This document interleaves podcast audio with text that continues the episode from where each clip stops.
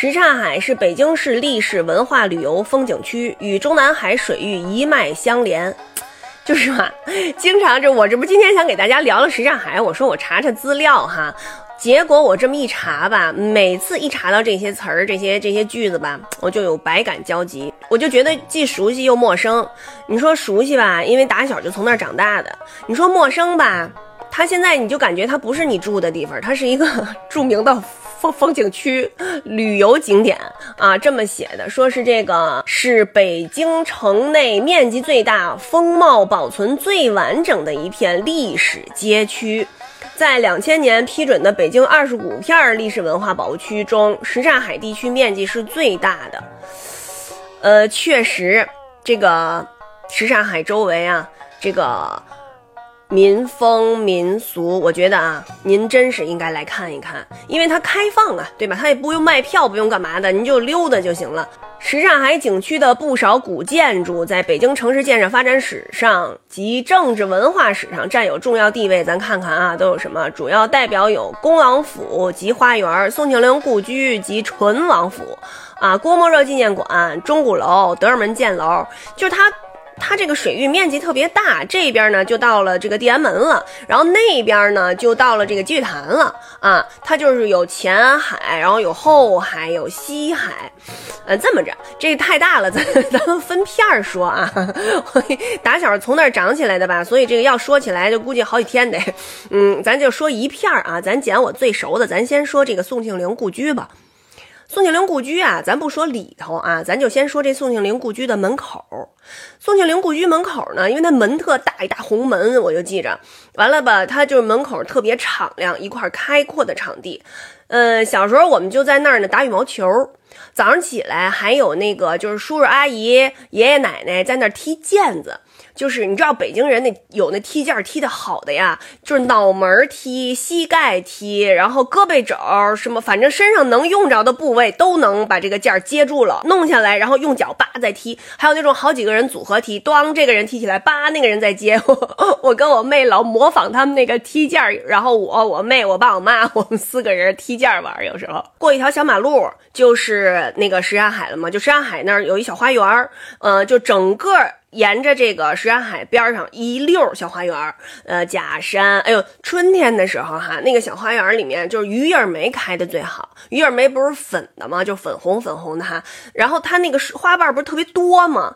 风一吹就掉下来了。我跟我妹放学的时候吧，就捡那个花瓣，捡一捡捡，一人捡一大手，然后就往那个往那个什刹海里面撒，歘歘，撒完了以后，你就看它随着那个水，就是那个波浪，蹭蹭蹭蹭。飘散开了，特别好看。春天不是那个冰就化了吗？等到冰一化吧，就是在这个呃小花园的这个尽头啊，有一个航海什么体校吧，就是运动学校啊，不是做航海模型啊，就是人家是那个什么呃帆船队啊，什么皮划艇啊。那会儿小时候也不懂，然后就有那种一个人划的，哐哧哐哧，然后有那种好几个人一块划的。我我吧就老以为那个东西是赛龙舟。然后我们小孩就扒在那个河边铁栏杆那儿看人家练那帆船啊什么的，就就是就是训练。夏天的时候呢，就是宋庆龄故居对面这个这个地儿啊，是我们就是下河游泳的那个地儿。你翻过那铁栅栏，然后坐在那个堤岸上。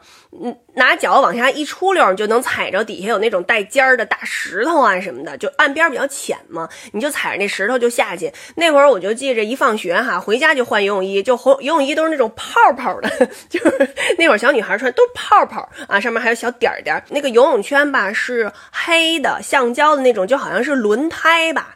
特别大，游泳回来俩嘎吱窝都磨秃噜皮了。那个因为太糙了，那个然后游泳圈还特别大，我们就抱着那游泳圈就在那瞎扑腾啊。完了呢，我们就看那个小哥哥们大显身手，就最爱看他们什么呢？就是他他不是这样这样这样立着嘛啊，能踩着底儿，就那个特别特别浅，然后一二三，咔嚓就这样。就翻进去了，两个脚在水面上露着，你就看他蹬哧蹬哧蹬哧，一会儿又翻回来了，手里就能抱着一大蛤蜊，有的蛤蜊特别大，那是不是那会儿搭上我们小啊？我就觉得那个蛤蜊特别大。反正就是每天就是傍晚的时候吧，差不多那就都跟下饺子似的。嗯，我觉得啊，在那附近长大的小孩儿，就西城吧，我看到护国寺那一片吧，前公用吧，都有上我们这儿来游泳的。我估计都是在这个 什刹海把这游泳学会的。夏天呢，不是有那个垂杨柳吗？我觉得这个树吧，就是在城在城市里面就不太容易看见，都城市里面都是槐树、什么杨树什么的，就这柳树哈，就故宫筒子河边上挺多的。我我我那个去动物园，就动物园里也特别多，呃，就这种这种大柳树哈，垂下来那个柳条都能垂到水面上。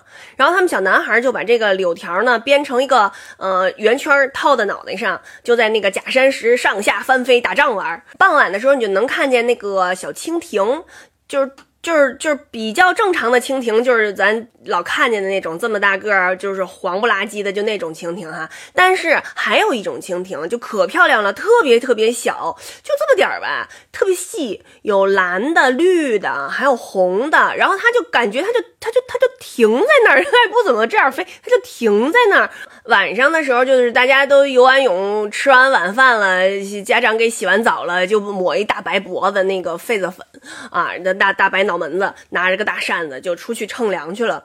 嗯，又能看见好多蝙蝠在那儿飞，然后还能看见那个萤火虫。哦，对了，晚上有那个偷偷钓鱼的，那时候他们就把那鱼线吧拴在那个，就绕在那个玻璃瓶子上，那什么酒瓶子、汽水瓶子什么的。然后呢，呃，弄一个就是那种夜光的那种鱼漂，嗯，你就远远处能看见一个小绿的在上边。然后呢，等到如果有人来查或者什么的，他们就叭一脚就把那个瓶子踢到水里面去了。所以后来再游泳的时候吧，我们就那个脚老。